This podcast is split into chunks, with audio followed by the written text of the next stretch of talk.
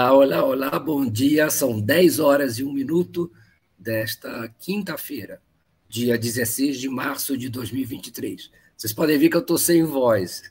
Então, é, muito bem-vindos, muito obrigado pela audiência. Eu estou tentando manobrar aqui a, a, garganta com essa infecção que eu peguei, e mas logo, logo isso vai é, entra em fase, entra em ciclo e começa a funcionar.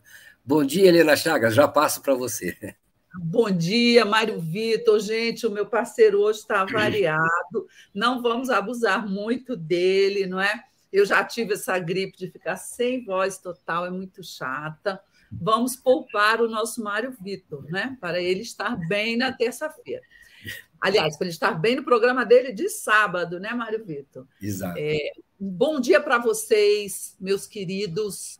É, vocês não sabem como é bom, como me dá um bom humor quando eu olho aqui no chat, eu vejo assim tanto bom dia simpático, amoroso da parte de vocês, né?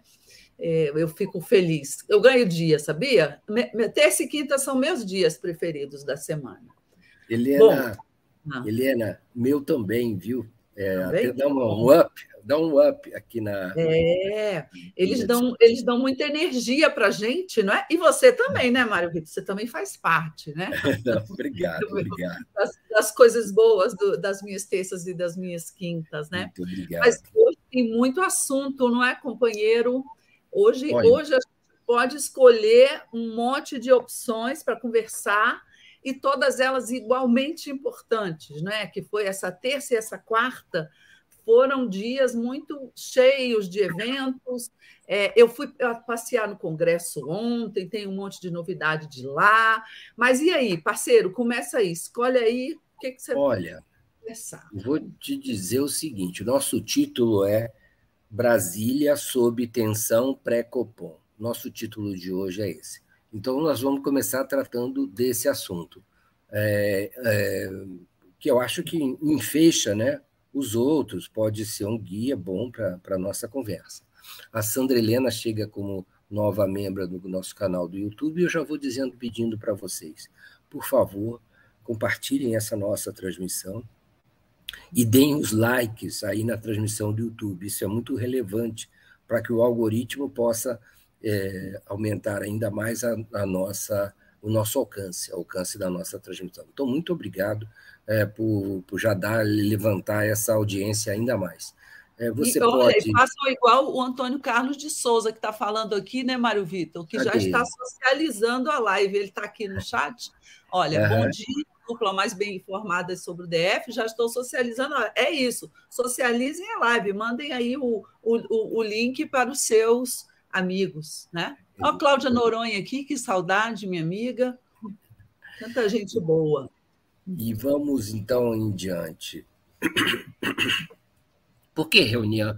Por que esse título, é, é, é, Helena Chagas? Por que a gente tá, resolveu é, fazer essa abordagem do dia de hoje? É porque semana que vem é semana de reunião do Copom, né? Tradicionalmente, Copom vem se reunindo a cada 45 dias. Antigamente era uma vez por mês, depois eles se passaram.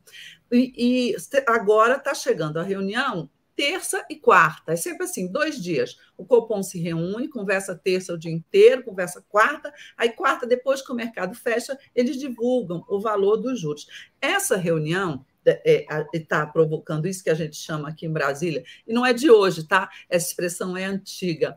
TPC, tensão pré-copom, né? Quando, é quando há muita expectativa em relação aos juros, se vão subir, se vão descer, então fica todos os meios políticos, econômicos, mercado, fica todo mundo ali é, especulando, curioso. Nesse momento, por que, que essa reunião está tá trazendo é, é, tanta tanta expectativa? Porque a primeira reunião, por vários, vários, várias, várias razões. É a principal política é que a primeira reunião, depois que o presidente Lula deu aquela bronca, não é? Falou dos juros altos, falou do presidente do Banco Central, do Campos Neto, é, enfim e, e, aí foi acompanhado primeiramente pelo PT, pela Gleice Hoffmann, mas é, desinterditou um debate né, e, e, ao qual se juntaram também agentes econômicos, empresários, economistas, vários é, representantes de setores importantes começaram a dizer né, que o juro está alto demais. Claro que o mercado continua na sua posição, não é, de que não, não, não dá para baixar os juros por causa da inflação.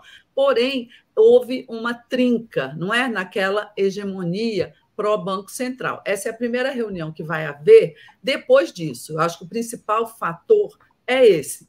E também, como a gente já conversou aqui outras vezes, né, apareceram outras questões que podem ajudar o Banco Central, dar algum conforto não é, ao Banco Central para baixar um pouquinho os juros, que, foi, foi a crise de crédito ali das, das americanas, exposta é, com as americanas, foi agora o, o essa, essa, essa insegurança lá com, com a quebradeira, quebradeira não, né? Quebrou dois bancos americanos, o Silicon Valley. Hoje o Credit Suisse, lá da, da, da europeu, está também, parece que na Berlinda, né? Ontem ele deu uma derretida. Enfim, o ambiente econômico ele já não é mais o mesmo. Então, você tem até motivos para alguns, você tem motivo para manter, por causa disso, para manter os juros. E tem um outro fator interno, endógeno brasileiro, que é a apresentação da âncora fiscal, né, do arcabouço fiscal, que vai mostrar que o governo Lula quer baixar, quer, quer estabilizar a trajetória da dívida pública e depois ele quer baixar né, a relação dívida-PIB. Isso é um argumento também, quer dizer, isso, isso é, é, é, política fiscal, não é política monetária, né? Juro é política monetária, mas são vasos comunicantes. Isso, na, na, na concepção do ministro Fernando Haddad, pode dar alguma segurança não é, ao cupom e para baixar os juros. Posto isso, eu fui a campo porque eu não entendo nada disso. Ouvi minhas fontes, e aí, vai baixar os juros? Você acha que vai baixar os juros? Olha, ninguém acha que vai baixar os juros, não, Mário Vitor. O que, que as pessoas, em sua maioria, acham? Que o, o Banco Central vai dar uma sinalizada no seu comunicado, que ele deve manter como está, e em seu comunicado ele dará uma sinalizada que na, em, nas próximas reuniões o juro vai cair. Aí, próximas, a expectativa anterior era que fosse junho, na reunião de junho. Porém, o que essas fontes me falam é que já há um cenário que pode se desenhar dos juros começarem a cair na reunião de maio, né? Que é a reunião no meio dessas duas. Vamos aguardar e vamos aguardar, sobretudo, o quê? As reações, a reação do presidente Lula. Nós estamos falando. Acha que vai acontecer? O que, que você acha? Nós estamos falando, né, Helena, de Copom, nós estamos falando é, é, é, essa, essa expressão tão familiar para nós. É, é, o pessoal lá que decide os juros da economia. Define os juros, define se a economia vai crescer, se vai estagnar ou se vai é, recuar. É, na verdade, eu tenho a impressão, Helena e amigos, que o Copom esse comitê de política monetária do Banco Central vai definir o futuro do governo Lula neste ano. Se não sinalizar uma queda nos juros, mesmo que seja pequena, o que interessa às vezes não é nem o, o grau, mas é o sentido, a trajetória dos juros.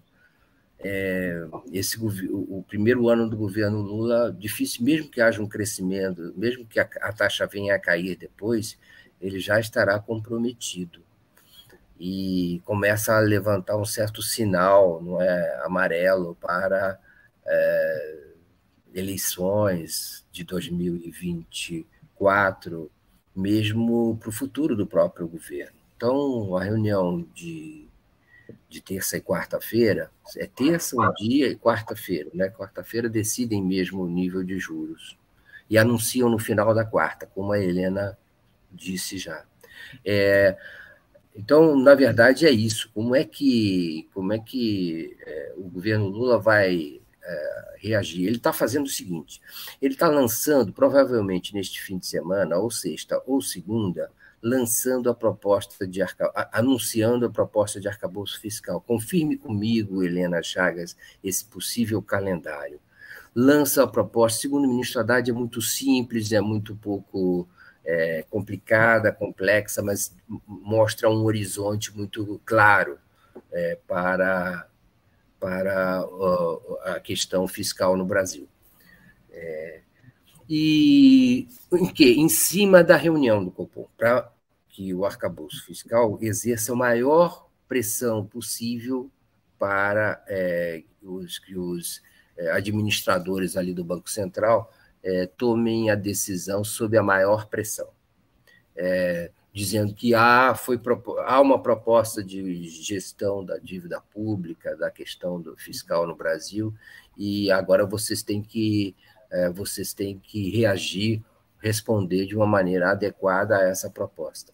É, porque o Brasil tem os maiores níveis, como nós sabemos, de juros no mundo, juros reais, são os brasileiros, sem qualquer justificação é, da parte do Banco Central. Eles vão manter isso? Eles vão manter esse, esse recorde? No, por outro lado, no Brasil, a inflação, é, há uma certa é, inflação é, resiliente no Brasil.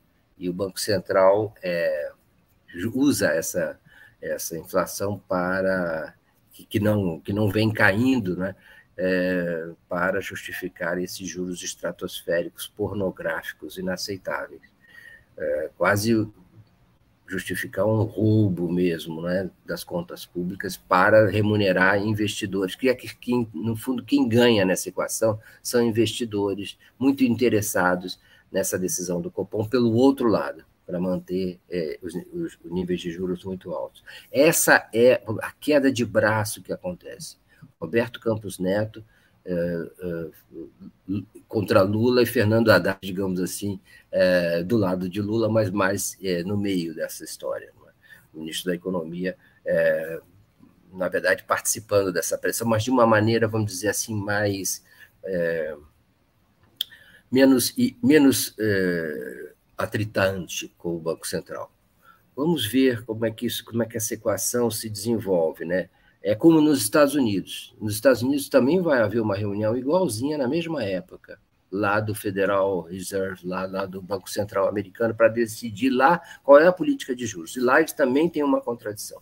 O mundo está caindo lá no setor bancário e eles é, precisam, então, é, conter a alta de juros que estava prevista para lá, mas, ao mesmo tempo, é, os números de de, de inflação ao consumidor nos Estados Unidos estão se elevando. Então, existem é, tendências contraditórias e há quem ganhe e há quem perca em função de cada decisão. No Brasil, sim, está muito em, em, em, perigo mesmo é, é, uma possível é, recuperação econômica do Brasil, promessa do presidente Lula e o mercado, esse mercado aí, esse Banco Central, os investidores, estão se colocando contra, travando essa realização da proposta do, do presidente Lula. Helena? É, eu, gente, eu não estou achando, pelo que eu ouvi da, das fontes, que vai cair juros semana que vem, não. Né? Agora, posto isso, é, é o, a minha curiosidade é sobre o tamanho da trombada do presidente Lula com o Banco Central. Se vocês repararam bem, nos últimos dias, o Lula se recolheu um pouco. Ele parou de falar, ele parou de criticar, deixou essa missão com a presidente do PT, a Gleice Hoffmann, ela que todo dia está batendo nos juros, fez ato público, etc.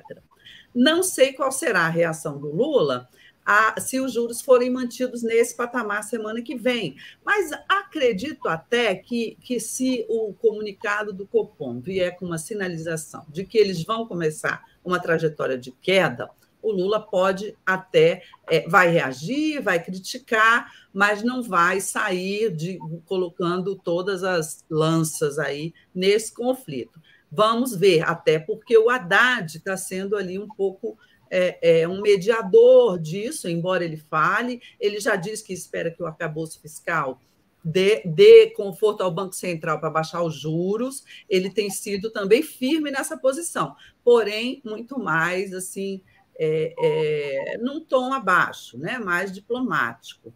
Aliás, é, esse tom do Haddad, é, a, a, o Haddad negociador, me parece, é, e que não é só o Haddad negociador em relação dos agentes, aos agentes econômicos, na relação com o governo. Ele é o Haddad negociador com o Congresso também neste momento. Por quê? Porque ele está seguindo um roteiro de apresentação dessa âncora fiscal dele é, muito habilidoso, né? Ele já apresentou para os colegas dentro do governo, é, para o Alckmin, ele, ele apresentou para Tebet, e ele ontem juntou com o presidente da Câmara, o Arthur Lira, e, e, já deu, não, não apresentou a proposta, né? Todo mundo diz que não viu a proposta, não apresentou, mas as linhas gerais já, já, já, já devem ter sido faladas, e é, também ele está amaciando não é, o terreno, porque ele sabe que é fundamental para o governo uma questão de sobrevivência que o Congresso aprove o seu, o, o seu arcabouço fiscal. É, então, é, é, é uma questão, é, é, o principal problema do governo nesse momento, não é reforma tributária, não, nem as MPs é o arcabouço fiscal ser aprovado pelo Congresso. Então, o, o Haddad está trabalhando isso, disse que ele, a, a, levou já para o Lula, o Lula disse que não viu. Eu acho que, gente, eu acho que isso é, é cena, eu acho que isso é encenação, acho que o Lula já viu sim, tá? Mas e, e, eles estão fazendo um ritual é, necessário para um governo que não tem maioria no Congresso, para um governo que não tem maioria na sociedade é, na sociedade ele tem, porque ele ganhou a eleição, mas, mas, mas, mas, mas junto aos agentes econômicos, ao mercado, teve aqui uma, até uma pesquisa Quest ontem, bastante desfala ruim para o governo, mas que eu acho até que deixou o pessoal do governo feliz, porque é, nunca tiveram ambição de serem queridos pelo mercado, a gente sabe disso. Mas o, o, o Haddad está fazendo esse papel e está se. Eu acho que o Lula já viu, mas no Congresso, onde eu circulei ontem, é, a grande maioria das pessoas já tinha tido notícia de que o, a âncora fiscal vem boa, vem equilibrada, vem do jeito que eles gostam, e é um Congresso conservador. Então, uns poucos é que me disseram assim: olha, eu acho que a âncora fiscal passa aqui. Eu estava no plenário da Câmara. Eu não sei se ela passa é no Planalto. Ou seja, ainda existe por parte deles um, um certo temor de, de, que o presidente Lula não é que não aceite, mas queira mexer em alguma coisa da âncora. Pelo que a gente sabe, esse projeto, que vai ser um projeto de lei complementar, não é? Com arcabouço fiscal, ele não prevê a retirada de uh, nada, não é? De nenhum tipo de despesas do, da, da, da, do limite de gastos que vai ser imposto, que me, me parece que vai ser relativo é, é, o que vai medir, né, o novo teto, digamos assim, é o PIB per capita do país, o que já é uma coisa muito melhor do que a inflação prevista no teto de gasto do Michel Temer. Mas, mas o que essas pessoas estão tão, é, é, me informaram é que é, eles acham que se não tiver, se a, a proposta inicial não tiver, é, não retirar é, despesas com, com programas sociais, por exemplo, não considerar que gasto, gasto social em educação, em programa social, é investimento, que o Lula, na, na revisão final que ele está fazendo, que deve fazer até amanhã na proposta, ele pode é, sugerir, sugerir, não, o presidente não sugere, o presidente manda, né? E pode botar algum item assim na âncora fiscal, o que eu consideraria muito razoável, embora eu não seja economista, não entenda nada de eficácia de âncoras fiscais, né, Mário Vitor? O que, que você acha? É, eu acho que concordo com você. O Lula já sabe direitinho qual é a, a tal âncora, o arcabouço. A âncora é difícil de ver, porque ela fica embaixo da linha da água, né? Então tem que, tem que descer lá embaixo para ver, mas eu acho que essa âncora aí dá para ver.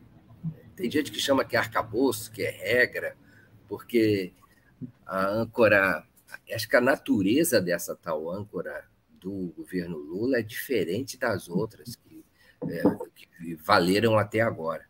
Então, tem uma, uma característica nova, eu acho que eles querem man, manter essa nova mentalidade de que é possível escapar desse tipo de visão muito estreita estrita do mercado financeiro, que é a ideia de uma espécie de uma ideia primária da gestão da dívida pública no Brasil, que parece derivada da economia doméstica, sabe, é, Helena? Como se fosse possível projetar os mesmos princípios que valem para a economia doméstica na economia nacional a ideia de que você só pode gastar aquilo que arrecada. Que, parece que desconsidera que o governo, o Estado pode criar, não é, é liquidez, meios de pagamento, dinheiro, moeda, pode criar e, e a dívida, como aliás é o que acontece nos Estados Unidos, e, e, a dívida se a, tem que se adaptar a isso. Então, é uma visão, digamos assim, diferente essa da economia da economia política nacional em relação às, às economias de uma de uma é, nação, de uma residência. Né? É, há todo um debate sobre isso. O fato é que é, é se não. Eu, eu, eu quero abordar isso do ponto de vista político, gente. Quer dizer, o que, que nós estamos visualizando, o que, que dá para visualizar em relação ao horizonte político do que vai acontecer no governo Lula. Ah, aí arrisco introduzir, é, como você já fez, a pesquisa Quest sobre o mercado financeiro é, sobre com, feitas com o que pensa o mercado financeiro, feitas com uma pesquisa feita com é, sabe quantos, Helena? 82 executivos. Nada. Mercado nada. E sabe com quando? Sabe da onde, Helena? Mercados maiores fundos de investimentos do país. Bom, aí já, já, já não dá para dizer que isso é o mercado financeiro. Você pode dizer que é o, mercado, o mercado dos fundos de investimento. Mas os grandes bancos comerciais, os grandes, as outras empresas que lidam com finanças no Brasil não estão uh, contempladas nessa pesquisa restrita e que mostrou aquilo que a Glaze Hoffman hoje é, reagiu, né?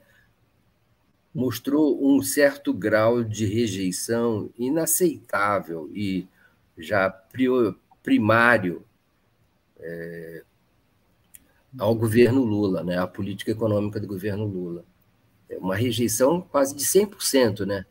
É, 98% dos executivos do mercado financeiro, esse é o texto do Felipe Nunes, eu acho exagerado esse texto do Felipe Nunes, está forçando a barra, para mim, do, do meu ponto de vista. Para ele, 98% dos executivos do mercado financeiro, a política econômica do país está indo na direção errada. Bom, nós estamos no nem completamos três meses ainda, mas já está todo mundo é, vacinado contra o governo Lula dentro desse chamado mercado financeiro, que é o mercado dos fundos de investimento, é, que é o mais. Teve, né, Mário Vitor? Esse pessoal é o pessoal que apoiou o Bolsonaro. Nenhum desses caras aí votou em outra pessoa. Esse pessoal é bolsonarista, né? Isso, exatamente. Não podia concordar mais com você. É, é, e, bom, isso contrasta com a pesquisa geral no país, não é, que é, dá uma, um crescimento da avaliação positiva. A última pesquisa da própria Quest dava um crescimento da avaliação positiva, é, da percepção positiva em relação ao governo Lula, é, do parte da população em geral. É? Acho que chegava a 60% já de ótimo, bom.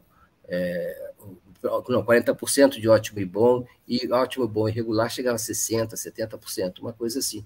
Quer dizer, há um contraste entre esse pequeno grupo tão privilegiado e, e, e, e o que o país está percebendo, né? porque esse grupo não valorizou nada. O que, que eles estão avaliando, Helena? O que, que esse pessoal está avaliando? Quais foram as medidas? As medidas foram, caiu o teto de gastos.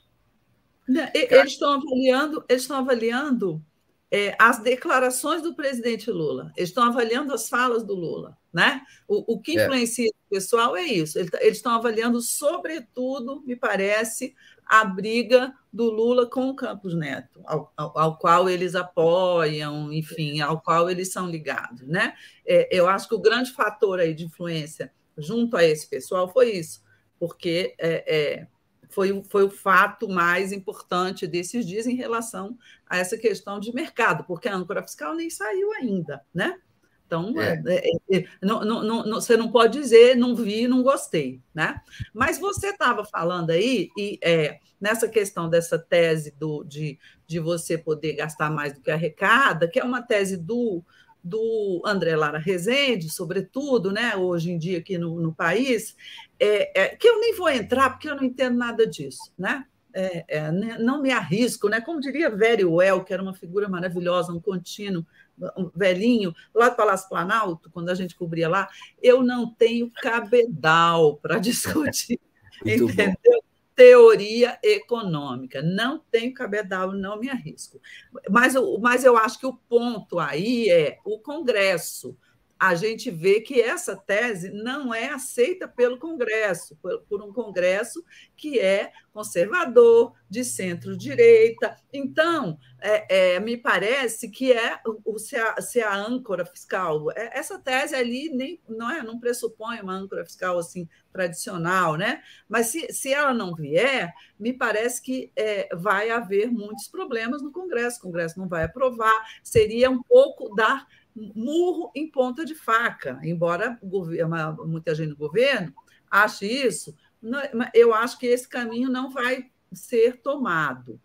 E aí, falando em Congresso, vocês não imaginam a brigalhada que está lá dentro e quem está brigando assim quase pugilado são os dois líderes mais importantes do poder legislativo, o presidente da Câmara, o Arthur Lira, aquele que tudo quer e tudo pode, não é? Aquele que está ali acuando o governo para liberar o segundo escalão, as emendas, etc.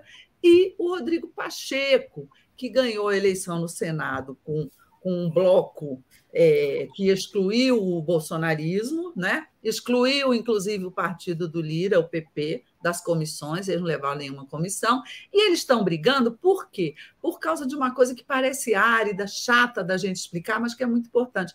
É o rito, o rito de tramitação das medidas provisórias, não é? A medida, medida provisória sempre está tá escrita na Constituição. Ela chega no Congresso, ela começa a tramitar, e aí tem que ser instalada uma comissão mista de deputados e senadores, que vai dar parecer sobre, sobre ela, vai fazer um projeto substitutivo de conversão, se for o caso, e depois ela irá a plenário.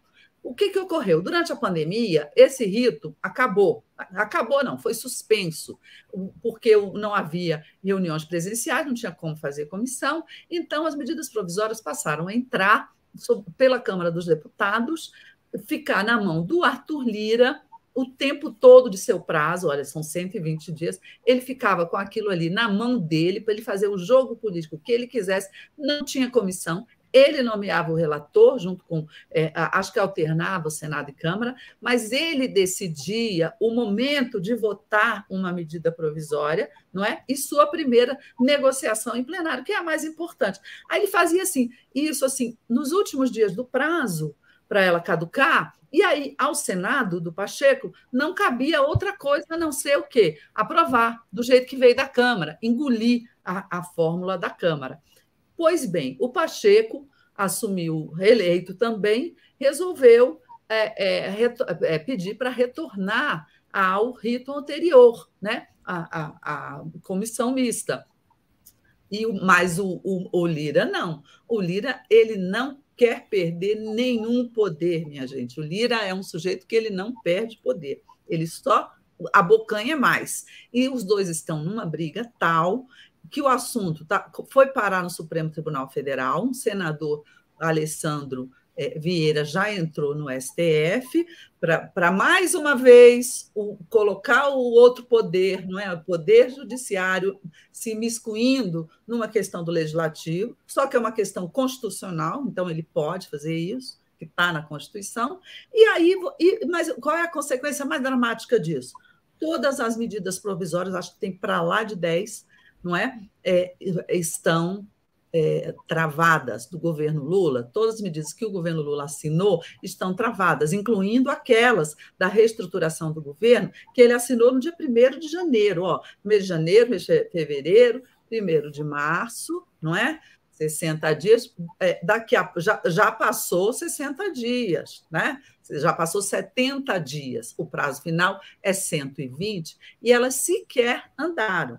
Então, há uma preocupação muito grande do governo em, em relação a isso, dos líderes do governo, e há também, o que eu observei, é um temor grande dos líderes do governo de se indispor com o Arthur Lira. Então, o que, que eu observo? O pessoal do governo resolveu apoiar o Lira nessa parada, não é? E dizer que não, que comissão mista não precisa, ou seja, estão indo contra a Constituição para não comprar uma briga com Arthur Lira. Então, é uma situação é, bastante ruim e constrangedora, Mário Vitor. É, é uma o, situação complicada.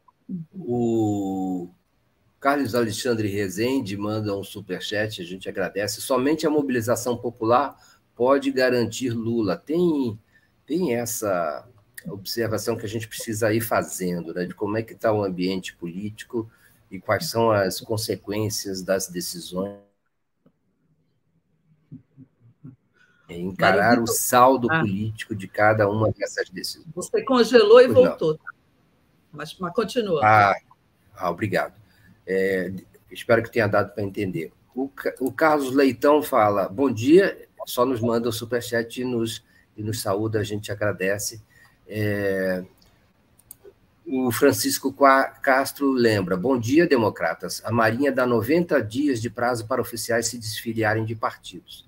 As Forças Armadas só podem estar nos quartéis e nas fronteiras, garantindo o território nacional. A verdade é essa: temos pessoas qualificadas para políticas públicas. Não precisamos de forças armadas na política. A Vera Lúcia Alves disse uma coisa muito interessante. Às vezes penso os comentaristas econômicos deveriam ter cargo de assessores políticos. Sabem tanto, mas tanto, e como a Miriam muda de opinião a cada quatro anos. Creio que se manifesta em relação a Miriam Leitão, é, é, recentemente, a, a Miriam, se, salvo engano, comentando a, essa pesquisa da Quest, dizendo que o mercado estava de costas para o país, dizia a Miriam Leitão, é, para o governo e para o país, e então é, mostrando uma Olha, posição... eu concordo, viu? Eu concordo com a Miriam Leitão, tá? Nessa aí eu, eu, eu concordo. É assino embaixo.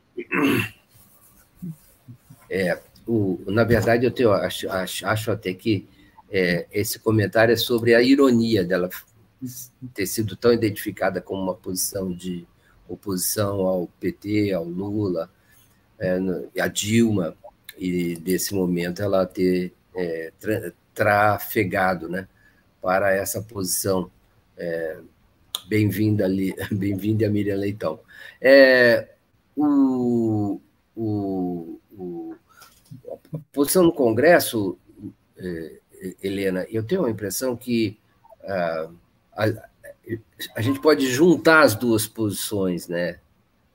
Aí eu queria abrir uma conversa com você que é sobre a seguinte questão: mercado financeiro e Congresso Nacional. Quais são as semelhanças que existem nos panoramas nessas duas diferentes áreas da, da vida brasileira?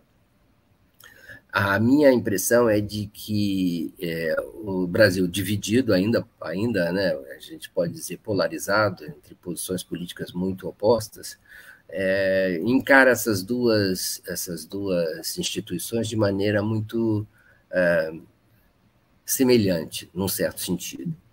Num certo sentido, é, com graus diferentes, Roberto Campos Neto, como essa pesquisa da Quest mostrou, é uma espécie de esperança branca é, do, do bolsonarismo, espécie de ícone salvador é, de uma política muito próxima do ex-presidente Jair Bolsonaro.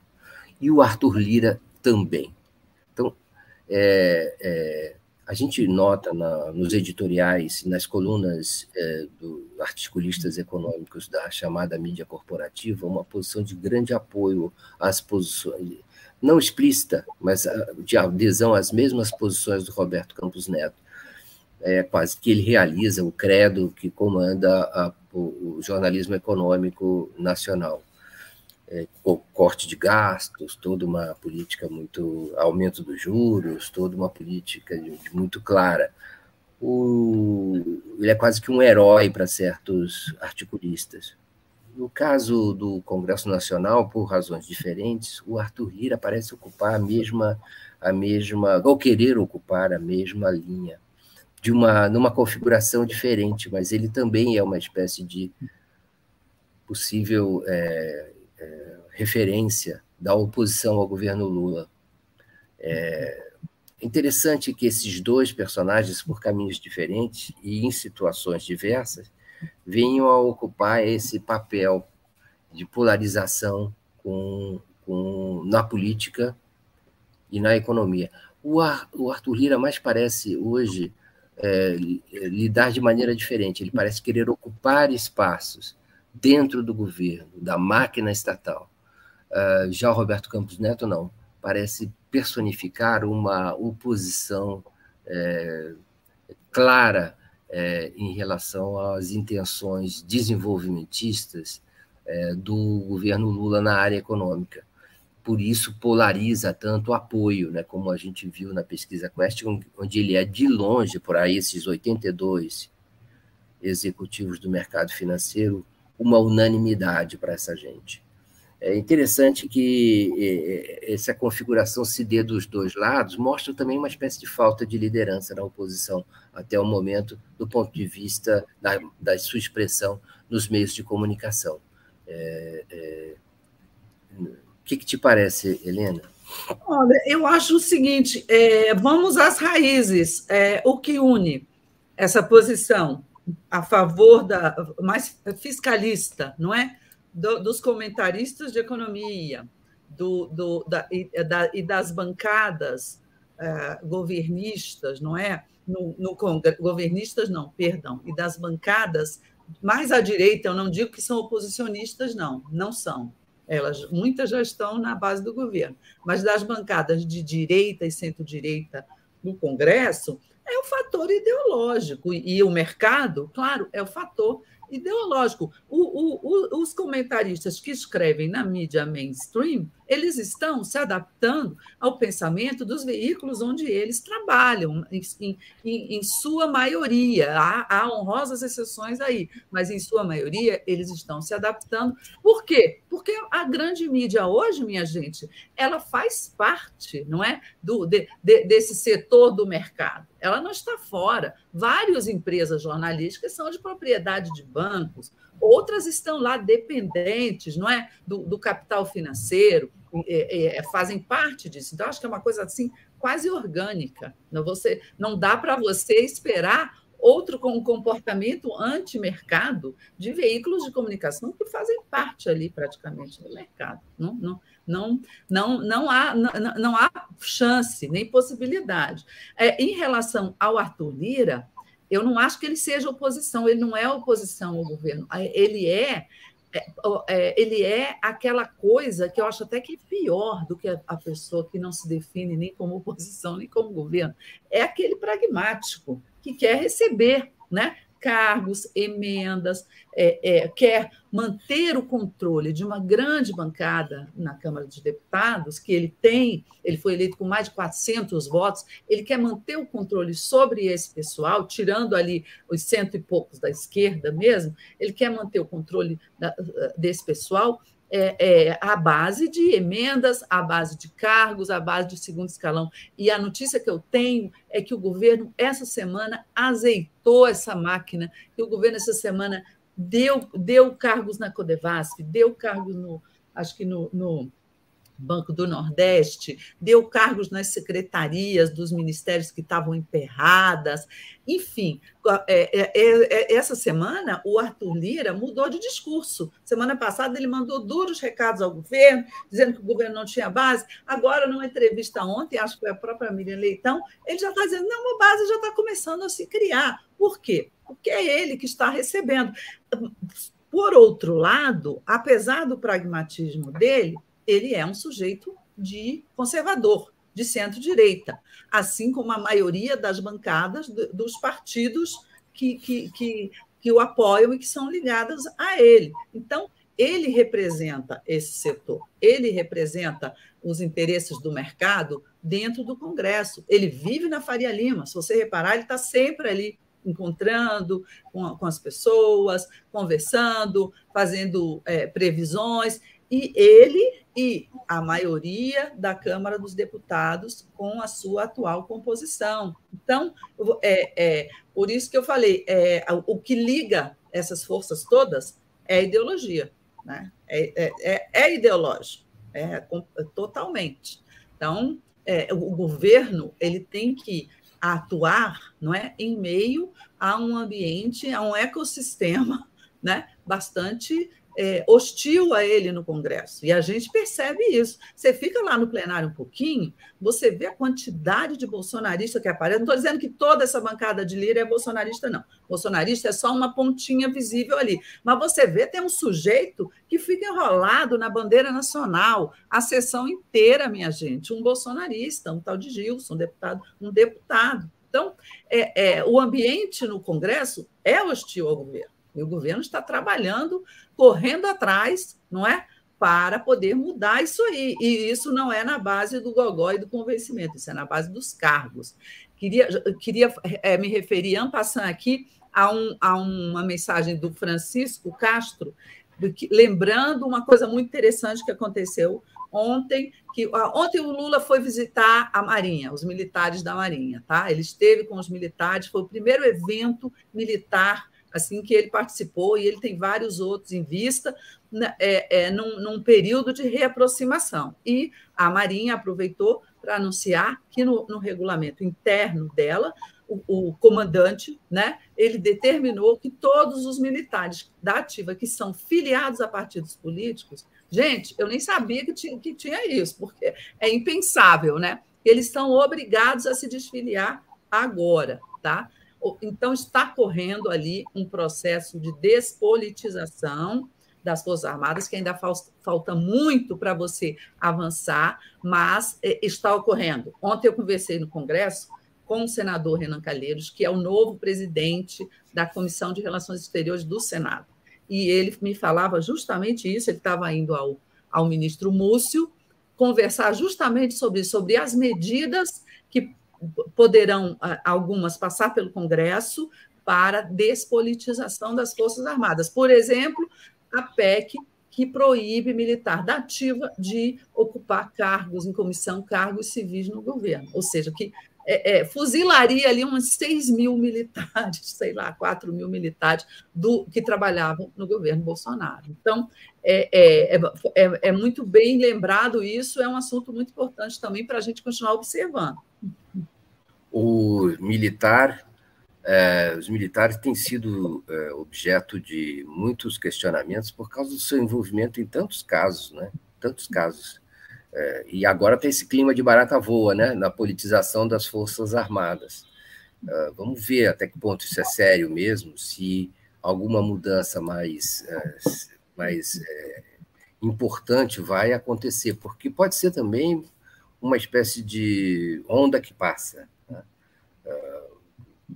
coronéis, capitães, é? usando, às vezes, o cargo né, na, nas candidaturas, o nome no cargo nas candidaturas, todo mundo vira coronel, delegado, capitão, é, major, sargento, e, e, isso precisa ser punido, não é eliminado, não precisa ser punido exemplarmente. A gente precisa ser processada, perder os mandatos, ser retirada da vida. Quem se, quem se candidatou, ou quem foi eleito, é, estando nas Forças Armadas, precisa perder o mandato. Simplesmente isso. Mas parece que a lei os protege. Eles, quando eles são eleitos, eles passam para a reserva imediatamente. Então, eles já não são da ativa, esses, já, já, já, já se livraram disso. Eu creio que é possível um questionamento por conta de que a candidatura se dá com eles ainda gozando, inclusive divulgando é, a condição de militares. É, é, uma, é uma discussão, e eu acho que é uma tese válida. Nesse, nesse tempo, né, por falar de militar, não é, é há polêmica sobre a, a volta ou não, retorno de Jair Bolsonaro ao Brasil. Gente, Jair Bolsonaro existe, é um ex-presidente do Brasil, ele agora mora lá perto da Disneylândia e está olhando no, no, no espelhinho para ver se tem ou se não tem condições dele voltar. Ele disse que não sabe mais quando ele vai voltar, ele fica avaliando toda semana para saber se tem risco ou se não tem risco dele. Ele não falou com essas palavras dele vir a ser preso, mas é isso que ele está preocupado, está apavorado e vai ter que devolver, está sendo obrigado a devolver as joias que roubou do, do, do, do Estado brasileiro ilegalmente, é, sendo forçado a devolver essas joias pelo Tribunal de Contas da União, o próprio, né, que talvez também esteja tomando essas medidas para dar uma salvada na sua própria imagem. Enfim, é, Bolsonaro está lá fora e esperando recebeu a Michelle, e, e ou ela foi também para lá, para fazer essas considerações a respeito da conveniência do seu retorno, porque ele pode ser preso é, na volta ao Brasil, diz ele. É, Helena Chagas, é, o Bolsonaro ainda é importante? Qual é essa agenda do Bolsonaro? O que, que você acha que é, convém ou não convém a ele? O que, que você acha que está acontecendo com esse sujeito? Pois é, Mário Vitor. Gente, só, só desejo fazer uma, um parêntese aqui. Estamos com 45, agora 46, mas estávamos com 45 minutos de programa, de transmissão ao vivo, e ainda não tínhamos falado de Bolsonaro, tá? É isso que vocês, alguns reclamam que a gente fica falando demais de Bolsonaro, não consegue enterrar ele, porque né, é, a, a, a gente fala muito, mas, ó, presta atenção Hoje a gente falou de outros assuntos. Agora que chegou no Bolsonaro, porque tinha que chegar, porque não dá. Dentro da conjuntura geral da política brasileira nesse momento, não dá para você ignorar Bolsonaro. Ele está com medo de ser preso, evidentemente, eu não tenho a menor dúvida é, é, disso que você falou aí, que ele agora marcou para dia 29 de março a volta, mas acho que lá pelo dia 20, 22, ele vai avaliar se tem risco de ser preso e, e se ele volta ou não. Acho que não é só o risco de ser preso, eu acho que é, sobretudo, o risco é, de passar por um constrangimento, não é? Que é, é, não é, a uma sanção moral, não é, a, um, a, uma, a uma desconstrução de imagem que ele vai passar certamente isso, porque ele voltando ao Brasil, ele vai ter que prestar depoimento, pode ter busca e apreensão na casa dele. Então, mesmo que ele não seja preso, ele vai sofrer um desgaste.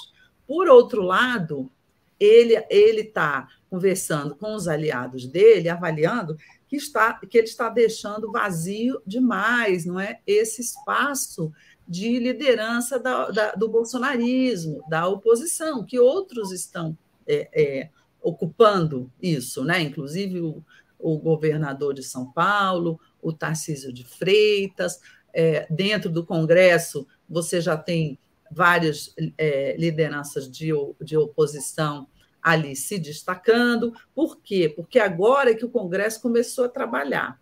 E agora é que foram distribuídas, por exemplo, as comissões. Então, você vai ter é, um, uma, uma disputa também entre bolsonaristas para ver quem age não é, de forma mais rápida e mais eficaz para perturbar a vida do governo Lula. Por exemplo, houve um, um, um contratempo que eu considero é, importante, que vai dificultar um pouco a vida do governo, que foi a, o PL ficar com a Comissão de Fiscalização e Controle da Câmara.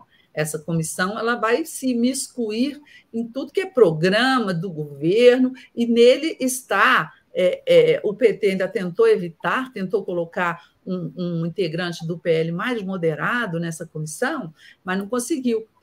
Para essa comissão vai a deputada Bia Kisses, que é uma bolsonarista de carteirinha, né? uma pessoa que é, é do, do, da, tipo uma, uma Carla Zambelli um pouquinho melhorada só. Então, ela vai fazer escândalo, ela será midiática, e, e a gente tem por aí lá no Senado também, você vai ter daqui a pouco o Mourão, a Damares, esse pessoal vai para as comissões, esse pessoal vai apresentar requerimentos, vai apresentar projetos. Então, você vai ter a oposição é, ao governo Lula, ela vai ter o Congresso como palco. Por isso que ela quer, por exemplo, a tal da CPI, né, dos atos do, do 8 de janeiro. Por falar em 8 de janeiro, Mário Vitor, você viu que o governador Ibanez Rocha foi reconduzido ao cargo antes do prazo de 90 dias decretado pelo ministro Alexandre de Moraes? Olha, é, vi e, e, fiquei, fiquei surpreso. É, precisava entender melhor a, a, o sentido e a, e a, sinalização dessa decisão do, do ministro Alexandre de Moraes, que deve estar impressionado com, e pressionado com as próprias medidas em relação à repressão ao, ao à tentativa de golpe do dia uh, 8 de janeiro. Não é? O próprio ministro deve estar querendo aliviar um pouco a barra dele e, e melhorar a, a, a, o seu relacionamento com o ambiente político de lá. Talvez também possa ele tenha chegado à conclusão de que o Ibanês não foi ativamente responsável pela, pela por, por aquela é, por aquele vandalismo. É, não sei, não tenho, não tenho as informações que o ministro em que o ministro se baseou para tomar essa decisão, é, mas é, o fato é que ela parece caminhar no sentido de uma tentativa de é, normalizar ali as, as relações no Planalto é, e e o ministro também não se expôs a tantas acusações de interferência radical no sistema político. Né? Deve ter sido alguma coisa nesse sentido de uh, um desanuviamento eh, em relação a essas acusações, tiveram até repercussão internacional. Né? Vários veículos eh, chegaram a dizer do poder do ministro Alexandre de Moraes de interferência na vida política do país é? Coisa que alguns consideram e, e, única no mundo. É? Helena, e depois eu queria só, antes de passar para você, o Fernando Biobaia disse, manda um superchat dizendo o BC europeu acabou, acaba de elevar a taxa de juros em meio por cento. Nem que a vaca tussa o BC brasileiro abaixa a Selic nas próximas duas reuniões. Está preocupado o Fernando com as próximas duas reuniões, não é fácil. É, é, e, e Fala sobre o Ibanez, isso que eu comentei, Eliana, e guarda um pouquinho para a gente falar de, do comentário do Francisco é, Castro sobre a ABIN, sobre essa, ah, esse programa tá. de espionagem da ABIN. Vamos tentar ver se a gente consegue também tá tratar bom. disso hoje. Isso, isso. Não, o Ibanez é o seguinte: é, por que, que o Alexandre é, soltou o Ibanez antes do prazo? Porque na investigação você não descobriu nada é, muito objetivo criminoso contra o ibanês, a não ser a incompetência flagrante dele. Não, a, a investigação não parece ter chegado numa conclusão de que o, o, o governador estaria envolvido, né? Está, teria cobertado ou, ou teria é, sido é, é, até é, ajudado né? As, nas manifestações do, do 8 de janeiro. Então, é, o, o, havia uma pressão já bastante grande é, contra o, o Alexandre, porque ele decretou afastamento de um governador que tinha acabado de ser reeleito, que tem os votos né, aí, e, e ele resolveu fazer esse gesto. Eu soube ali, um passarinho me contou que quem ajudou muito o Ibanês nessa volta foi o ex-presidente Michel Temer, não é? que é amigo do Alexandre Moraes, que foi o ministro da Justiça indicado por ele ao Supremo. Oh, só mais uma coisinha aqui, o, o, antes do, da gente mudar de assunto. O Paulo Emílio está me informando que essa, essa data do, da volta do Fujão Bolsonaro parece que é mais uma vez fake, porque ele tem uma palestra sobre meio ambiente marcada para um dia depois de, dessa data que ele está dizendo que é a nova volta dele. Né? Muito bom. O Edson Daviso manda palpite a respeito do Copom. Selic passa a 14% ao ano, ou seja, aumenta. Né? Ela está em 13,75%, ela aumentaria. É, Eu só espero Acho que isso não... que o Campos Neto não tem peito para isso, não. É, é, é, Aumentar, eu acho que não. Pode ficar igual. O, a Miriam Goldfeder manda um super sticker, a gente agradece, muito obrigado, Miriam. É, e aí, é, a gente tem que é, lembrar só que o próprio presidente Lula visita, viaja para a China dia 24 para uma visita oficial de 26 a 30 ao país chinês, é, com a presença de é, presidentes da Câmara e do Senado, salvo engano, e um grande número de, de, de empresários e, é, e políticos, né? então parlamentares, que vão acompanhá-lo. É, nós temos quatro minutos, é, não sei se dá para a gente comentar, essa coisa do, da ABIN, trazida pelo Francisco uhum. Castro, que é a ideia de existência durante três anos de um programa imenso de, é, de acompanhamento, de vigia, de espionagem sobre brasileiros, promovida, promovido pelo, pelo próprio uh, governo Bolsonaro. É um programa secreto inexistente que foi revelado pelo jornal o Globo. Helena. Exatamente. É, isso vem ocupando o noticiário nos últimos dois dias aqui, a partir dessa revelação, é, que mostrou que a BIM no governo Bolsonaro comprou aquele sistema israelense que permite você é, rastrear e monitorar a localização onde estão mais de 10 mil celulares ao mesmo tempo. Eu não sei, eu não entendi direito até que ponto você, se você controla é, mais alguma coisa do celular, se você consegue grampear. É, é, acho que não, né? Mas, mas você monitora onde a pessoa está pelo celular. Isso aí é, é flagrantemente um procedimento ilegal, porque se você estiver é, é, monitorando alguém que, que a ABIN esteja ali investigando, ela não tem função de investigar, mas que ela tenha tido informação que, olha, esse grupo aqui está tentando fazer um atentado contra o presidente da República, a Polícia Federal está tá apurando, não sei o quê. A BIM pode colocar seus recursos, não é, para rastrear bandidos. N não sei se legalmente ela está até autorizada a isso, mas ela, é, é, em tese, poderia fazer isso. Agora, você comprar um sistema desses, que ninguém sabe que você comprou, né? Você já não tem a transparência na compra, né? Você você tem, é, é tu, foi tudo ali meio por baixo do pano, um sistema israelense. E você usar esse sistema para é, espionar quem quer que esteja, inclusive pessoas do governo, né? Normalmente, essas agências, a gente sabe, elas costumam espionar gente do próprio governo para tentar mostrar serviço para outros integrantes do governo para o Bolsonaro, para o Heleno, no GSI. Olha, o ministro Fulano disse que ia para tal lugar, mas foi para outro lugar. Olha, o Fulaninho de Tal estava lá no motel, no Núcleo Bandeirante. Enfim, isso aí é cheira sempre a uma coisa é, podre, né? Isso aí é inaceitável, tem que ser investigado e punido. É instrumento também. Como é que você faz, né, Helena? Você faz uma lista menor, uma lista curta das pessoas que, que convém acompanhar a localização. E aí, é, isso é, é como você disse, palco para todo tipo de distorção, de manipulação política, né?